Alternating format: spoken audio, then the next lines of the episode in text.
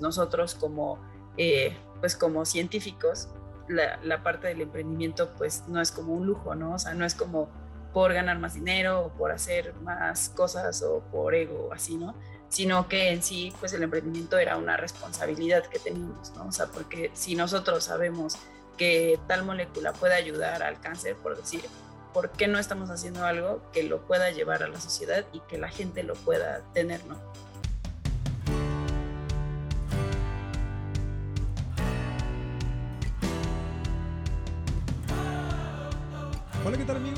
Bienvenidos una vez más al podcast Bienprendiendo. Mi nombre es Héctor Garza y estoy muy contento, como siempre, porque estamos arrancando la tercera temporada del podcast y también estamos comenzando el año con muchos proyectos en Bienprendiendo y Academia Bienprendiendo. Espero que este año esté lleno de muchos éxitos para todos, de, este, de mucha biotecnología y sobre todo de mucho emprendimiento científico. Esta tercera temporada tenemos eh, nuevos invitados, todos de un excelente nivel como de costumbre. Y el día de hoy tenemos a tres emprendedores que van a cambiar la industria de la producción de stevia, este endulzante natural que se utiliza como sustituto del azúcar, pero con muchas menos calorías, ¿no? Y nos van a contar su historia de emprendimiento científico. Así que si están listos, comenzamos. Y bien amigos, eh, llegó el momento de darle la bienvenida a una de nuestras invitadas que tuvimos la oportunidad de platicar también con ella en, en 2020 Seguramente ya algunos la conocen por ser una de las fundadoras del Congreso Nacional de Biotecnología Biogénesis, Ana Paula Acevedo. Y junto a ella nos acompañan también Andrés Moreno Morales y Rodrigo Ferrer, todos cofundadores de Revex. Así que bienvenidos al podcast Bienprendiendo. Gracias, Héctor. Gracias por la invitación y un gusto estar aquí nuevamente platicando de, de bioemprendimiento. Igualmente, Héctor, muchísimas gracias por el espacio. Gracias. No, genial. Este, la verdad es que encantado de tenerlos a, todos ustedes porque pues estoy seguro que también todo lo que pueden aportar, toda la experiencia que, que traen eh, en este recorrido que han hecho, pues va a servirle mucho a, a, nuestros amigos que nos están escuchando. Y pues bien, me gustaría comenzar esta entrevista preguntándoles su elevator pitch para que me digan qué es Revex. Nosotros somos Revex y estamos buscando producir algunas moléculas de la stevia por fermentación para que tenga, que estas moléculas tienen un gusto mucho mejor que el resto de la stevia, no sé si lo habrán probado y sienten un gusto metálico. Nuestra stevia no tendría ese gusto metálico y además al hacerlo por fermentación, como bueno, los que son científicos sabrán que es bastante fácil, bueno, fácil entre comillas, ¿no? pero es muy usado y la idea también es que esto va a poder permitir producirlo a una gran escala y de manera continua que no se está logrando hacer eh, a nivel de plantaciones, las plantaciones tienen una alta fluctuación en la producción y hace muy difícil de, que sea adoptado en la industria de, alimentos de consumo masivo, es decir, chocolates, galletitas, caramelos o cualquier de ese tipo de comidas. Entonces nuestra idea es poder producirlo por fermentación a escala industrial y darle un supply constante a la industria de los alimentos de consumo masivo, con un mejor regusto. Sí, de acuerdo. Eh, bueno, Revex es una eh, startup que eh, inició el año pasado. Este, intentamos hacer una estrella de, mejor calidad y sin la necesidad de utilizar plantas. digo, bueno, todos saben que pues, el consumo excesivo de azúcar es, es malo, por lo cual obtener algún tipo de sustituto puede ser ideal. stevia es un buen candidato debido a que no es calórico, no causa caries y es natural también y no presenta eh, daños a la salud, al menos no, se ha reportado que, que haya eh, presentado daños a la salud. El, el, problema con la stevia es que el extracto contiene más de 35 moléculas, lo cual hace que sepa, que adquiera un sabor, un sabor muy amargo, este, un regusto amargo, lo cual hace que no sea tan bien incorporado a muchos alimentos. Eh, digo, la, la, Organización Mundial de la Salud recomienda pues todos reducir eh, menos del 10% el consumo de, de azúcar, este, entonces bueno, viendo de que pues, el azúcar se puede encontrar en casi todos los alimentos, pues esta puede ser una buena alternativa. Y al mismo tiempo lo estamos planeando hacer a través de un hongo filamentoso genéticamente modificado.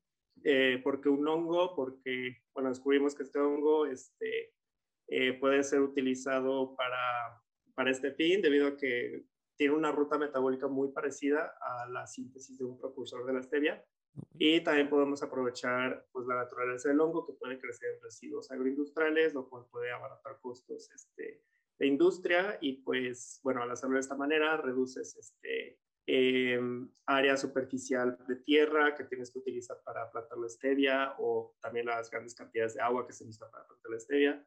Y, eh, y bueno, pues también podemos este, obtener esta molécula de interés a grandes cantidades, lo cual pues ya puede ser más incorporada a la industria de, de alimentos y de bebidas para, para, este, eh, para, para, poder tener más productos que no tengan tanta eh, eh, consumo calórico. y sí, no sé si alguno de los chicos quiera agregar alguna otra cosa. Excelente. Bueno, pero mira, por ejemplo, este, en el campo de la investigación normalmente partimos de una pregunta, ¿no? o del planteamiento de un problema y, pues siempre te preguntan, ¿no? ¿Cuál es tu pregunta de investigación, ¿no? Y en el caso del emprendimiento es eh, un proceso similar, ¿no? Identificar un problema y validar una posible solución. En su caso, ¿cuál es el problema que están resolviendo? Bueno, nosotros nos encontramos con el problema de que había que sustituir el azúcar, que muchos productos que se consumen eh, de consumo masivo, que se venden en los supermercados, kioscos, no, no son eh, o sea, los que son light tienen por ahí un regusto feo, no son muy aceptados por los consumidores. Y eh, hay una nueva, hay unas moléculas dentro de esas 35 que decía Andrés que tiene la stevia que tienen un excelente gusto, pero no tienen el gusto típico light, digámosle, ni el regusto amargo de la stevia. Entonces, la idea nuestra era eh, producir a un mucho mejor costo eso y que pueda ser incluido en los productos de consumo masivo. No solamente que, sea, que vayan con la bandera del light, los pocos productos que hay, o, sino que pase a ser un sustituto mayor en, la producción de alimentos de consumo masivo. Okay. Poderlo incorporar a los alimentos y sin tener la, la culpa de, de, la ingesta calórica, ¿no? Exactamente. ¿Con el mismo sabor además, o un sabor parecido? Exactamente. Eh, tiene una, un sabor eh, bastante parecido al, al, del azúcar. Esto es compuesto que se llama RBM o REBD, son dos compuestos, tiene un sabor bastante parecido al azúcar. Y además el tema es que hoy en día ya existen, se pueden comprar, pero son extremadamente caros, salen muy muchas veces más caro que el azúcar, entonces por eso es que no se termina de ser incorporado en, en la cadena industrial de alimentos. Okay. Y ahorita precisamente me gustaría, eh, bueno, más adelante profundizar un poco más en ese tema, pero actualmente el, cultivo y la producción de stevia eh, son eh, sostenibles en, en, términos de, no sé, rendimientos obtenidos por hectárea de cultivo y en cuanto también al crecimiento de la demanda de, de este producto. Pues no tanto. Bueno, o sea, lo que hemos visto nosotros a través de investigación y bibliografía y demás es que, eh, pues también como es una planta que solo crece, eh, creo que es subtropical, este, pues hay lugares en donde pues realmente no es tan fácil que se pueda dar y eso obviamente pues para el transporte hacia otros lugares y demás pues hace que, que sea un poquito más, más costoso y además pues llega a incluir pues ciertas pues los problemas que siempre tienen los, los cultivos, ¿no? Que pesticidas o este, pues algún uso de la tierra y demás.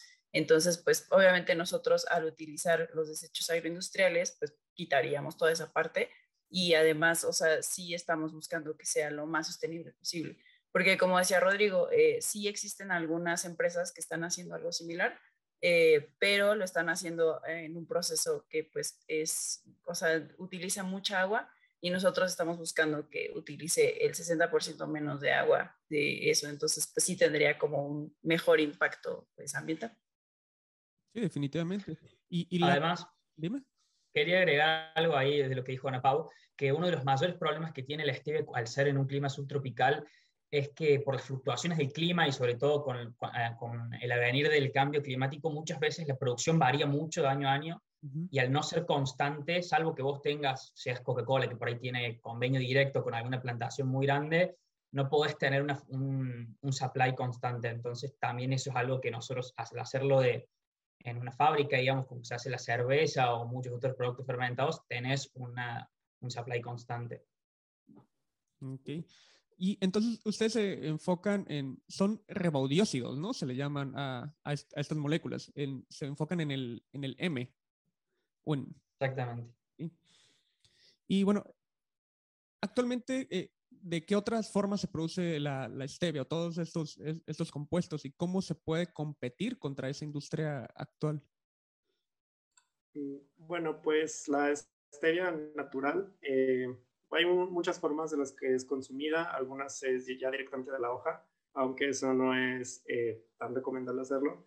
Este, la otra es extracción de, de la stevia eh, pues de la planta para obtener pues el polvito este. Em, y, y, bueno, pues esa es la manera en la que pues se consume normalmente, ¿no? El cuerpo se encuentra el sobre, pues está ahí el polvo. Em, otra manera de, de, tener una stevia pues de mejor calidad, como la que nosotros estamos intentando proveer, es, puede ser directamente la planta, es decir, sí puede sacar de la planta, pero eh, está en una concentración del 0.4% dentro de la planta, entre 0.4% al 1%. Está en concentraciones demasiado bajas. Eh, lo cual, si lo intentas hacer, digo, se puede hacer, pero pues vas a necesitar muchísimas plantas para eso, este, muchísima este, materia prima para ello y al final pues tu, tu, costo se va a elevar por el cielo. Eh, vimos de alguna empresa que lo estaba haciendo así, pues costaba como 420 dólares el kilo, lo cual pues nadie te va a comprar un alcorán de 420 dólares el kilo. Eh, y bueno, ya hay algunas otras estrategias que se están utilizando pues más novedosas para tener mejores rendimientos y menores costos. Una de ellas es a través de levaduras.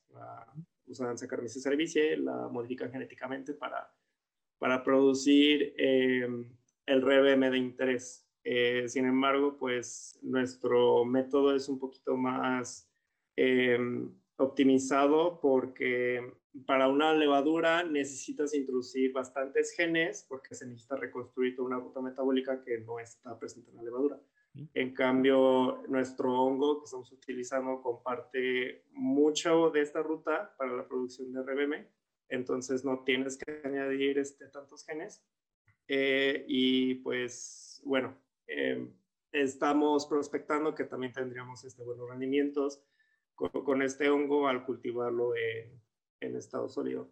Eh, pero sí, eh, bueno, la stevia sí, mm, como actualmente se está consumiendo, este es por extracto de la planta para conseguir este, este, este polvo, el cual, pues, bueno, es inconveniente porque tiene todas estas moléculas y todos estos este, eh, compuestos que le dan ese, ese regusto amargo y que no permiten que sean incorporados también en la, en la industria.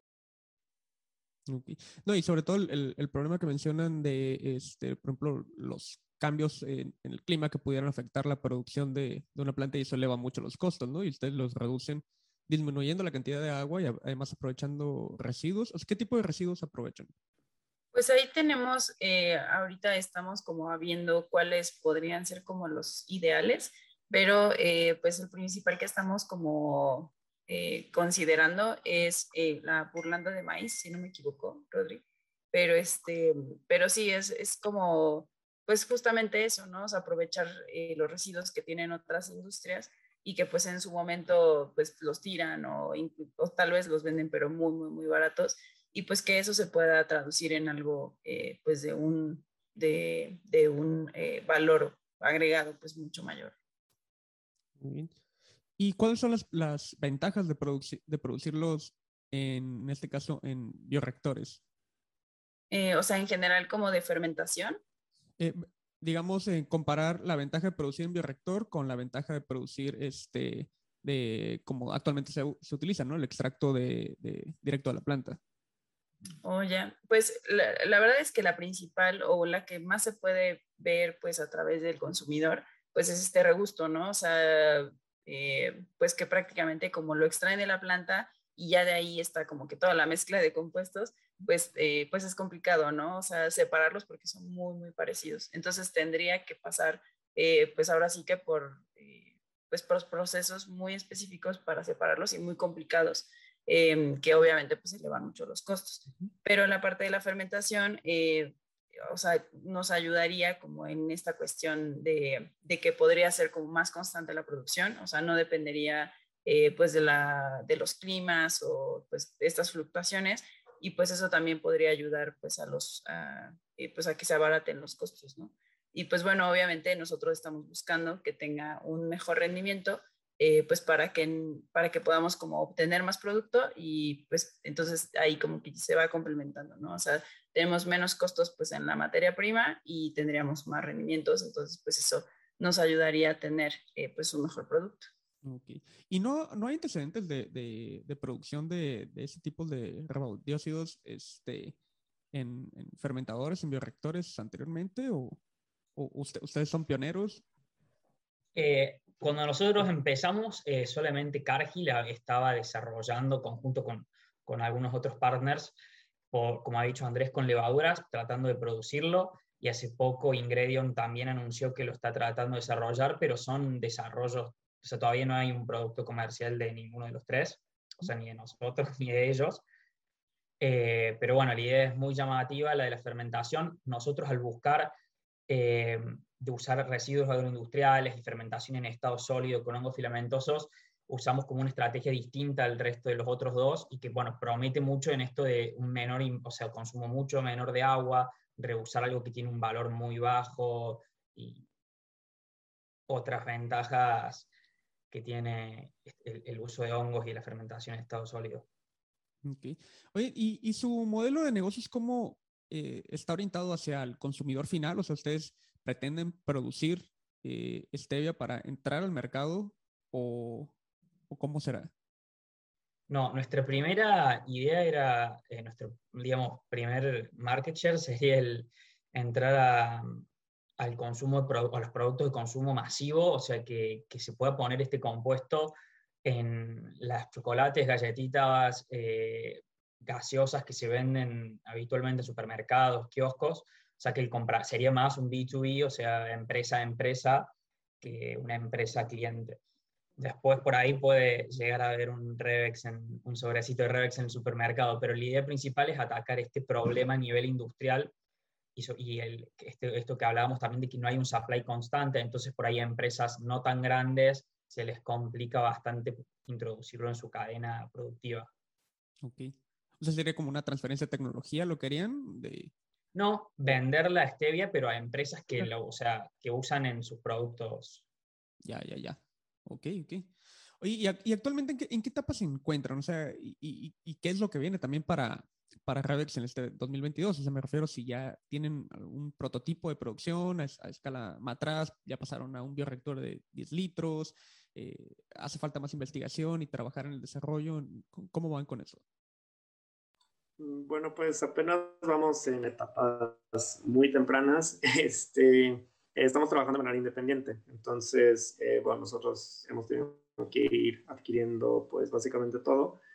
Eh, pero sí, apenas vamos en una escala laboratorio, una escala este, matraz, este, pues vamos consiguiendo pues todos los reactivos, enzimas, material necesario para poder este, ir, ir avanzando. Eh, ya tenemos cultivado nuestro hongo de interés eh, y ya pues vamos a empezar con, eh, con algunas pruebas que se requieren previas antes de, de, la modificación genética, pero bueno, pues también ya, ya compramos el gen que le vamos a, este, a, a insertar en el, en el genoma del hongo. Este, bueno, la modificación genética se tiene planeada hacer con la herramienta CRISPR-Cas9. Eh, ya compramos un, un plásmido que contiene este, la secuencia genética del Cas9 y eh, bueno, pues hemos ido comprando pues material de laboratorio reactivos para pues, poder ir avanzando en esa parte.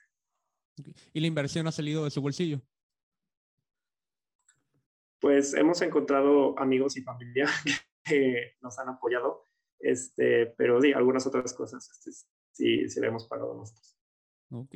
Y, y, entonces ustedes se van a encargar también de, de, toda la optimización de la ruta metabólica, ¿no? Del, del hongo, o sea, modificándolo con, con CRISPR. Sí, sí, también. Eh, digo, ahorita en esta primera prueba lo único que queremos es probar que sí se puede modificar este, el hongo.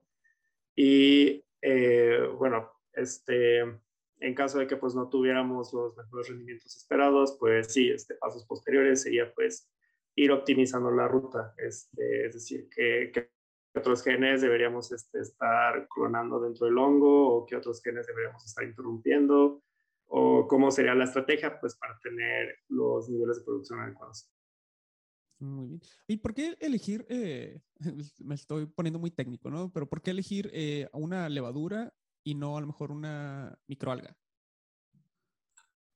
Pues de levaduras ya hay bastantes patentes al respecto. Este, entonces, eh, bueno, explorar esa vía pues era algo complicado, aparte de que pues es, es un poquito más complejo en la parte molecular. Es decir, necesitas este, clonar más genes dentro de tu levadura para obtener el producto de interés. Y microalgas, pues, eh, mm, pues no, no lo habíamos considerado. Este, digo, tampoco hemos visto literatura al respecto que una microalga pueda ser aprovechada de esta forma, pero eh, bueno, escogimos el hongo porque, pues, por la simplicidad, también porque, pues, comparte gran parte de la ruta para la síntesis de, la stevia, entonces, pues, no, no es tanto trabajo y no es este, tantos genes que le tienes que estar metiendo al hongo, porque, bueno, entre más le tengas que hacer, pues, más posibilidades de errores hay. Entonces, pues, queríamos eh, aminorar eso.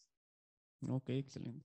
Además que, perdón, el cultivo para este, este caso, el cultivo de microalgas, no sé si llega a ser lo suficientemente productivo eh, en cuanto a costos y el tipo de reactores, todo, lo, para, para, el tipo de producto que queremos hacer, que es un producto muy industrial, de, que no es muy caro, o sea, digamos, no es un fármaco, no es un metabolito muy caro. Y además que hoy en día, si al, al hacerlo en un hongo, por ejemplo, se puede hacer prácticamente las mismas instalaciones que se hacen un montón de cosas como la cerveza, el etanol de maíz, eh, y un montón de otros productos fermentados sin tener que cambiar totalmente de tecnología. En cambio, si vos trabajas con microalgas y lo querés aplicar a la, a la capacidad instalada actualmente de fermentación más tradicional, es imposible, tenés que hacer una fábrica totalmente distinta. Entonces, cuando nosotros pensamos esto también lo pensamos, por ejemplo, en hacer, poder ponerlo en tándem con plantas de etanol, que la burlanda de, de maíz sale de eh, lo que sobra del bioreactor en el etanol, digamos, se produce etanol con maíz, y queda todo esto que es sobre todo proteínas y fibras, que es lo que no consumió la levadura. Entonces se podría poner en tándem y aprovechar muchas cosas de la, de, la fábrica esa, digamos, que se hace el etanol, que con las levaduras, con, la, perdón, con las microalgas es una tecnología totalmente distinta. Sí, además son, llegan a ser medio fastidiosas en la transformación genética también. Oye, pues sí, suena muy interesante. ¿Y ustedes ya, ya tenían experiencia en, en, en, esto, haciéndolo? O sea, pues no, realmente yo creo que ninguno de nosotros nos aventamos así nada más. Pero, o bueno, o sea, tal vez esto ya responde como un poco otra pregunta, pero, o sea, realmente nosotros ni siquiera nos conocíamos, o sea, en 2019. Y pues yo creo que todos habíamos estado como mucho en, pues en la parte como de investigación o en la parte, este, pues de proyectos, eh, o bueno, en mi caso es lo del Congreso y demás, eh, yo creo que ninguno de nosotros había estado como tal en un emprendimiento, pero pues la verdad nos ayudó mucho que como entramos en el programa de EPIC de IGEM, que pues básicamente es como su brazo emprendedor y que eh, te dan como muchas clases, digamos, de, de, cómo emprender y cómo puedes hacer tu modelo de negocios, enfocado específicamente a casos de biotecnología. La verdad eso nos ayudó muchísimo y tuvimos mentores muy buenos que que pues yo creo que sin ellos ahorita estaríamos perdidos. Sí, precisamente era la, la, siguiente parte la, que, la que, quería abordar, perdón, este, donde hablan ya de, de, esa historia, ¿no? De cómo eh, se conocieron, cómo nace Revex, ahorita ya nos adelantaste que es eh, con el programa de, de Epic, de, de IEM, y este, pero sí, ¿cómo, cómo fue esa, ese primer acercamiento que tuvieron entre ustedes? Perdón, ya spoileé un poco esa parte. este, pero pues sí, básicamente, eh, o bueno, hablando como de mi experiencia, digamos, pues yo había estado participando eh, pues en la competencia de IGEM, este, y pues bueno, obviamente ahí te, te, fomentan un poco la parte de emprendimiento, pero pues no es lo principal, ¿no? Eh, y pues alguna vez vi que, que llegó como una, pues como un anuncio de que iban a abrir pues esto de Epic, Em, de emprendimiento y demás. Y la verdad en ese momento no entendía muy bien a qué me iba a meter, pero este, pues básicamente decía como si te gusta eh, la biología sintética, biotecnología y el emprendimiento, pues inscríbete, ¿no? Y yo, suena como para mí. y pues ya, o sea, me, me, inscribí y este, pero pues, o sea, te daba la oportunidad pues de, de hacerlo como en equipo o hacerlo pues eh, así individual, ¿no? Este, y entonces pues me inscribí individual y, pero yo la verdad pensé que iba a ser como solamente como tipo clases y ya, ¿no? Pero pues no, o sea, ya cuando, cuando entramos, bueno, cuando empezamos y todo, este, pues fue como de, bueno, pues aquí está tu equipo, te los presentamos y yo, ah, ok. y este, y pues ya, o sea, digamos que la dinámica pues era, eh, pues crear como un, pues un emprendimiento, este, y bueno, obviamente me, me emparejaron con, con, Andrés, con Rodrigo y con otro chico que ahorita ya no está con nosotros, este, y pues básicamente nos daban como clases de, pues, de todo lo que era como el emprendimiento y pues nos daban como tareas, ¿no? Semanales y bueno, pues ahora llenen esto eh, con su idea y pues nos daban feedback y demás. Entonces, eh, pues bueno, así fue como, como empezó y te digo, por mi parte, la verdad, nunca imaginé que pues que iba a llegar tan lejos, ¿no? O sea, yo pensé que solo iba a ser como algo de verano y ya, pero pues afortunadamente pues sí se pudo dar como eh, pues este proyecto como un poquito más, más adelante. No, y qué bueno, qué bueno que, que, que continuaron. ¿Y ya habían considerado ustedes eh, eh, emprender? O sea, ya, ya estaba dentro de, su, dentro de, sus objetivos de vida emprender o, simplemente pues se presentó la oportunidad, les gustó lo que están haciendo y va, se lanzaron.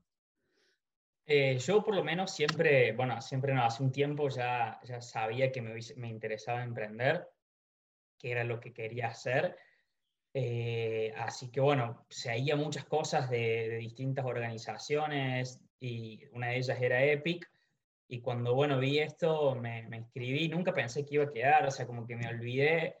Y bueno, un día me llegó el mail que había quedado y con quién iba a trabajar, todo, pero bueno, siempre como que lo, tenía ahí la idea de, que esto es lo que me gusta. Sí, y bueno, añadiendo, eh, bueno, sí, yo también eh, siempre tuve la idea de emprender desde, pues desde que entré en la carrera, o bueno, desde antes, porque Ah, bueno, pues siempre me gustó pues esta idea pues, pues de emprender, de este, poder, o sea, tener la posibilidad de iniciar un negocio para vender algún producto o servicio que pueda hacer un cambio o poder ayudar a, tu cliente este, de alguna manera pues significativa, ¿no?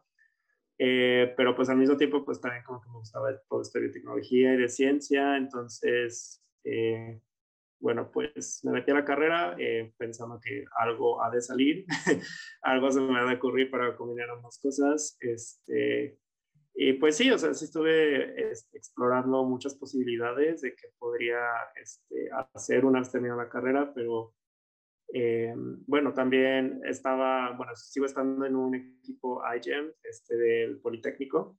Eh, y bueno, dentro de una de las actividades, este, que nos pusieron a centro del equipo era revisar la página Agent para algunas cosas y, y lo del Epic. Este, no sabía lo del Epic antes de esto eh, y bueno, me parece bastante interesante. Y pues, pues apliqué, tampoco sabía qué, esperar. este, y pues bueno, pues sí, igual que Ana Pau, pues de repente me manda correo y me dice, pues aquí está tu equipo, pues conózcanse, pues armen una startup y, y pues aquí estamos. Y boom, salió, salió Revex. Oye, ya, este, ¿los tres son biotecnólogos? Ok. Sí.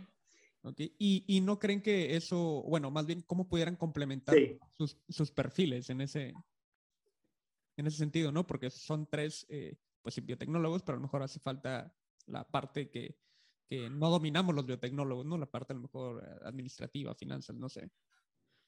Claro, pues fíjate que sí ha sido como un tema, o sea, eh, pues digamos que dentro de la creación del startup y todo, o sea, pues muchas veces, digo, nosotros y otras personas sí nos han eh, como mencionado como mucho ese punto, ¿no? Porque pues, digo, al final, pues, o sea, sabemos, o sea, yo creo que algo, o sea, una ventaja que tenemos como nosotros es que somos como muy um, proactivos, digamos, en el aspecto de que pues si no conocemos de algo, o investigamos o tratamos de contactar a alguien que pues, sepa, ¿no? Entonces, o sea, la verdad ahí nos ha ayudado mucho que tenemos pues como una red pues interesante de contactos, este, y pues la verdad es que sí nos han apoyado mucho en esa parte, pero sí es una, o sea, uno de los próximos pasos que, que, queremos pues es y justamente como que integrar o, o, tener como una mentoría más cercana pues con, con alguien más enfocado a esta parte de negocios, ¿no?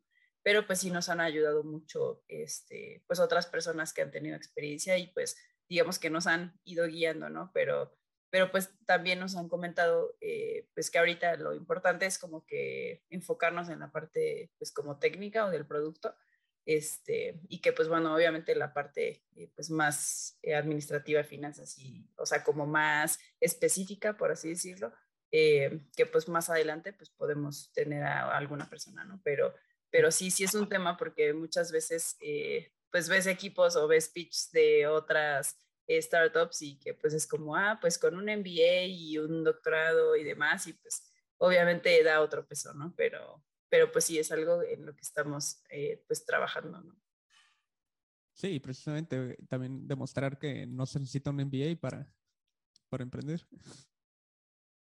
Y, y, por ejemplo, siendo biotecnólogos, pues sabemos que luego... Perdón, quería justo agregar algo ahí de lo que dijo Ana Pau y vos, que sí, yo creo que muchas cosas, si uno es proactivo, las puede aprender. Obviamente que, que te falte un MBA te, te, hace falta, pero tal vez, dependiendo de qué es tu proyecto, sobre todo en las etapas iniciales no te hace falta un MBA y cuando te haga falta, si ya subiste muchas etapas, probablemente lo puedas contratar. Así que bueno, no sí o sí, sí, no voy a negar que tener un equipo eh, con distintas profesiones, más interdisciplinario, eh, suma muchísimo, pero muchas veces se pueden buscar de, de compensar distintas cosas y de contratar y de sumar por otros lados también muchas veces también es muy importante la dinámica de grupo, de llevarte y tener, trabajar bien con tus co-founders no solamente la, el título o la expertise de cada uno.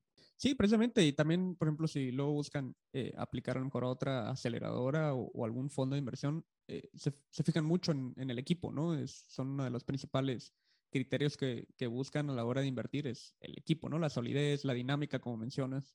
Y lo otro que les quería comentar es que también, teniendo ese perfil como biotecnólogos, normalmente nos forman en, en las instituciones para ir directo a la academia, ¿no? Para ser investigadores, no sé. ¿Alguna vez se, habían imaginado que, que, podían emprender como una alternativa a la academia, pero incluso haciendo investigación?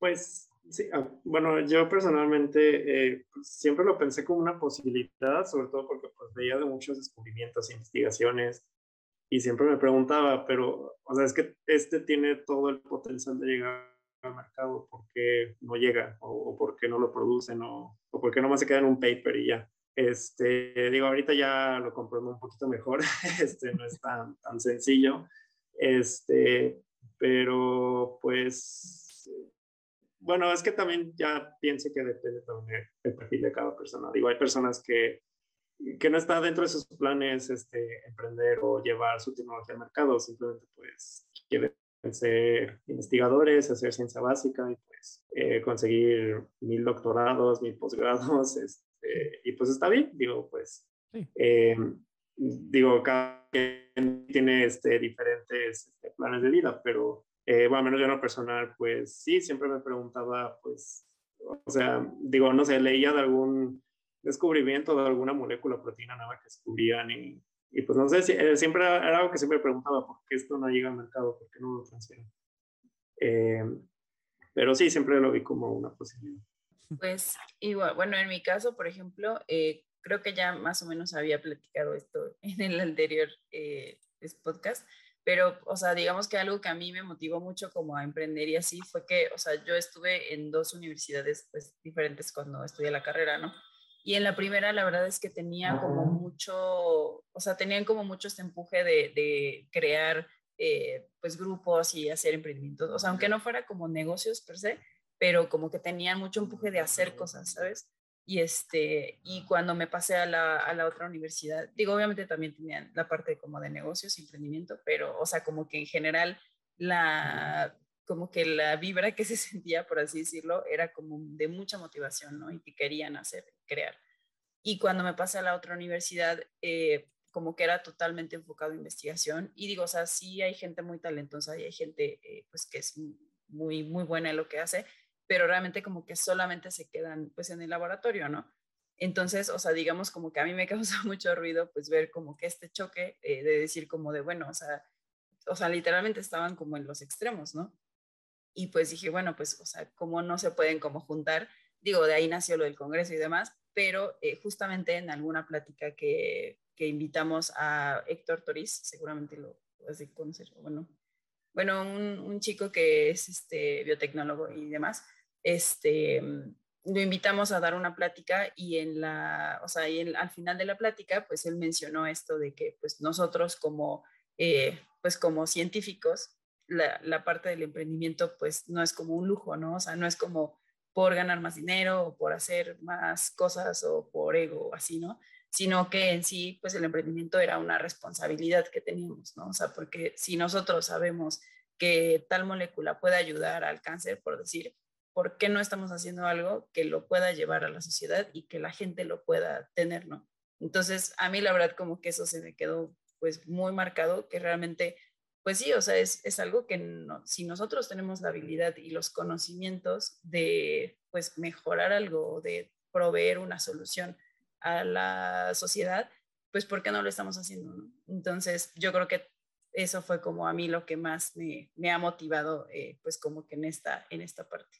Eh, bueno, yo particularmente siempre me interesó muchísimo el mundo empresarial, casi tanto como la ciencia.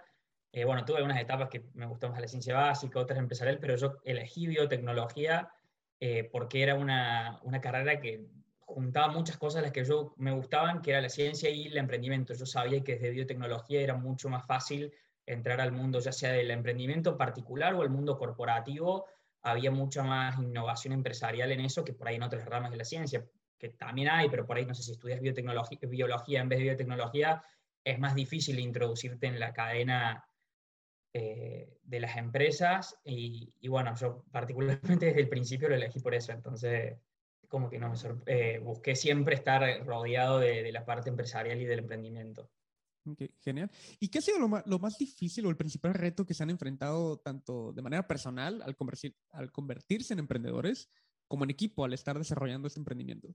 Mm, bueno, yo de manera personal podría decir eh, coordinar mis tiempos porque, eh, bueno, a partir del año pasado, eh, que fue cuando pues eh, conocí a Ana Pau Rodri, eh, sí fue bastante difícil porque, bueno, pues aún sigo estudiando, eh, me metí a prácticas profesionales este, en, en, una empresa de aquí de, León llamada Solena, también es de biotecnología. Eh, estaba en el equipo iGEM y pues estaba construyendo Revex y bueno, entre otras cosas. Entonces, eh, pues intentar organizarte entre tantas cosas y que todo salga bien, pues bueno, para mí sí, eh, sí, sí fue un reto. Eh, pero, pero pues sí, digo, me, me ha enseñado pues que pues creo que lo más valioso que alguien puede tener o alguien puede darte pues es su tiempo y que pues cada minuto vale y pues que no puedes este, pues estar desperdiciándolo en nada. Entonces, eh, bueno, eso es, un reto que yo me he tenido que, que enfrentar pues creo que en lo personal también comparto mucho esa parte. O sea, yo creo que algo bueno y malo de ser una persona como que le gusta hacer muchas cosas, pues es que a veces, pues de repente ya tienes cinco proyectos encima y pues tienes también que priorizar, ¿no? Entonces, yo creo que, o sea, para mí todavía ha sido un poco como un, un reto, pues ir organizando los tiempos y este y pues yo creo que también como irlo centralizando no porque a veces o sea tienes un proyecto súper diferente al otro y como que también es complicado y por la parte de, o sea, de, del proyecto en sí, eh, yo creo que a veces eh, a mí me cuesta un poco como priorizar qué es lo que, o sea, porque pues obviamente al empezar pues tienes como muchas cosas, ¿no? O sea, tienes que hablar con inversionistas, tienes que ver este, la parte de las cotizaciones, tienes que ver este, la parte técnica, y, pero también quieres leer esto y contactar gente y demás, ¿no? O sea, como que son muchas cosas que pues obviamente como estás arrancando, pues tienes que ocuparte de, pues, de la mayoría, ¿no? Pero a veces es un poquito pues complicado como que darle prioridad o saber cuál es como que la urgencia, ¿no? Entonces yo creo que ahí también es, pues bueno, cuestión también de que con el equipo pues nos pongamos de acuerdo o este, pues hablarlo un poquito este, pues más. Eh, o sea, eso ayuda mucho, ¿no? Que, que entre nos, nosotros podamos decir, bueno, lo urgente es comprar tal cosa, ¿no? Y, y, así como que ya nos vamos dando un poquito más de respiros, pero, pero sí, yo creo que eso ha sido parte de lo, de lo complicado. Bueno, yo para no ser repetitivo lo cortita porque también mi único reto creo que fue el tiempo, organizar el tiempo, pero, pero casi que nos pudimos organizar bien entre los tres y, y es algo que disfruto muchísimo, entonces siempre me encontraba la forma de, de hacerlo compatible con lo que, estaba haciendo. Tal vez a veces le daba más prioridad a, a Revex que, que a otras cosas que teóricamente eran más importantes, pero, pero siempre eso sería lo, más complicado. y sobre todo, los tres están en diferentes ciudades. ¿No? Entonces también... Sí. Y dos países también. Dos países, exactamente. Entonces yo creo que eso también es ser algo, pues un, un gran reto que, que, tienen que superar, pero pues van avanzando lo importante. Sí, yo personalmente no lo sentí tan complicado porque la diferencia horaria era poco, al principio eran dos horas nomás, entonces no, no era tanto, y hoy en día como post pandemia está todo el mundo virtualizado, no lo, por ahí eh, con mis compañeros de la facultad que están a dos cuadras de mi casa tampoco lo veía, entonces era lo mismo, digamos, hablaba por Zoom con todos igual, entonces no sé, eso no lo sentí tanto un reto, Sí, eh, bueno, en este momento que Andrés está haciendo cosas en el laboratorio en México y yo estoy en Argentina, diría que sí, ese por ahí es un reto de, no poder ir y ayudar y ver y tratar de, aportar de, la parte del web lab. Pero bueno, también, eh, como vos sabrás mejor que nosotros, Héctor, que tenés ya tu experiencia, para el web lab tenés que haber hecho un montón de cosas antes que también se puede, digamos, de, preparar, de pensar, de hacer in sílico, que bueno, también se puede ayudar en eso, digamos. Así es, excelente. Bueno, ¿y, qué le gustaría cambiar de, la educación en ciencias biológicas en Latinoamérica? Y lo digo por, por lo que comentábamos hace rato, ¿no? Que, eh, pues, al parecer preparan a los profesionistas en estas áreas para que sean eh, investigadores, se vayan por el camino de la investigación y pareciera como si nos cerraran las alternativas. Bueno, pues eh, yo pensaría que sí, tal vez este, enseñar que esto de emprender es una posibilidad que no es nada más industria o, academia, puede haber un intermedio entre esos dos. Eh, y tal vez pues también actualizar más los, los, planes de estudio, sobre todo en biotecnología, que todo va rapidísimo y todo este eh, se va actualizando bastante. Lo que antes funcionaba ahora pues ya es completamente obsoleto porque se descubre otra cosa que lo reemplaza y es muchísimo más eficiente. Eh, digo, lo digo porque, bueno, al menos en mi caso personal, sí este, me ha tocado ver en mi plan de estudios que, ah, pues como que muchas cosas ya no, ya no se usan en realidad o son como muy ochenteras, vamos. Este, entonces, eh, bueno, al menos a mí sí me habría gustado, pues, que el plan de estudios estuviera, pues, más actualizado, más, este, em, al corriente con lo que se está haciendo ahora y, pues, no sé, tal vez, eh, bueno, yo estoy estudiando ingeniería en biotecnología y todo es orientado a la industria, todo, todo orientado a... te, te pone el papel como pues si fueras ingeniero de proceso, este, y todo lo tienes que pensar así, pues no sé, o sea, tal vez me gustaría ver que, eh, que no es la única salida, sino que puedes hacer otra cosa aparte, aparte de eso. Así es. Y bueno, ya, ya estamos casi llegando al final. ¿Quién es un bioemprendedor o bioemprendedora que deba entrevistar en el podcast y por qué? hay tantos. no sé, bueno, también dependiendo, o sea, de habla hispana. sí, o así. latinoamericanos, latinoamericanos. Pues no sé si los chicos de Chilinat podrían ser como un buen ejemplo. O sea, bueno, la verdad es que nosotros nos hemos, o bueno, a mí, me ha gustado como que ver su trayectoria porque pues han hecho algo eh, pues dentro del mismo sector que nosotros y pues la verdad es que les ha ido muy bien. Entonces, este, pues sí, yo creo que ellos serían pues una, una opción o algo que a mí tal vez me gustaría escuchar de su historia, ¿no? Podría ser. Con, que es Javier Larraigo, Larragoiti, ¿no? Este, Ajá, creo que produce en Gilitol. Sí. No sé si ustedes tengan otra idea, pero fue el primero que llegó a mi mente. Excelente, excelente. Está bien, tienes mapeado ahí el mercado. y ya por último, ¿qué consejo le darían a todos aquellos biotecnólogos que tienen la idea de emprender, pero que aún no se deciden o apenas van a dar ese primer paso, ¿no? O sea, ¿qué, qué les hubiera gustado a ustedes que les dijeran al inicio de todo esto que están construyendo? pues mm, es que siento que, o sea, tal vez no es como que algo que te digan, o bueno, en mi caso, yo les diría que se metieran a este tipo de proyectos o este tipo como de bootcamps, ¿no? Eh, no es por hacerle promoción a ella, me pica, pero la verdad es que, o sea, yo siento que yo aprendí prácticamente todo lo que ahorita sé como de emprendimiento y de, cosas como más, eh, o sea, como qué herramientas utilizar, este, como para analizar ciertas cosas, a mí me ayudó muchísimo y hacerlo en algo aplicado que a ti te gusta, pues obviamente es mejor. Porque si solo te dan la teoría, como que no es tan emocionante, pero, este, pero en ese tipo de, de, de bootcamps y así, y que te dan como pues también feedback pues otras personas que ya lo han hecho, o sea, que ya tienen sus empresas y demás, es muy, no sé, es, es muy emocionante. Entonces yo les diría que buscaran ese tipo de programas. Y pues bueno, pues eh, entonces hemos llegado ya al, al, final de esta entrevista. Eh, les agradezco mucho por su tiempo y por su disponibilidad de haber participado en el podcast. Muchísimas gracias a vos, Héctor, por, por darnos el espacio y bueno, por por hacernos sentir tan cómodos aquí en el podcast, podcast y ponerlos a la altura de la gente tan interesante que viene siempre. No, no, no, al contrario, gracias a ustedes, este, y pues no, definitivamente, ustedes están a la altura, o sea, van al inicio, pero están a la altura, este, y, y pues agradecerles siempre, siempre por, por aceptar la invitación y, por, por todos sus consejos y recomendaciones que estamos seguros que, que le van a, servir mucho a, a todos los, los eh, nuestros amigos que nos están escuchando. Sí, pues muchas gracias, Héctor. La verdad es que siempre es un gusto platicar aquí contigo. Y este, y pues bueno, igual aprovechando que, que tenemos como que esta plataforma, eh, si alguien gusta como conocer un poquito más de lo que hacemos y demás, eh, pues puede ver nuestro sitio web que es revexbio.com.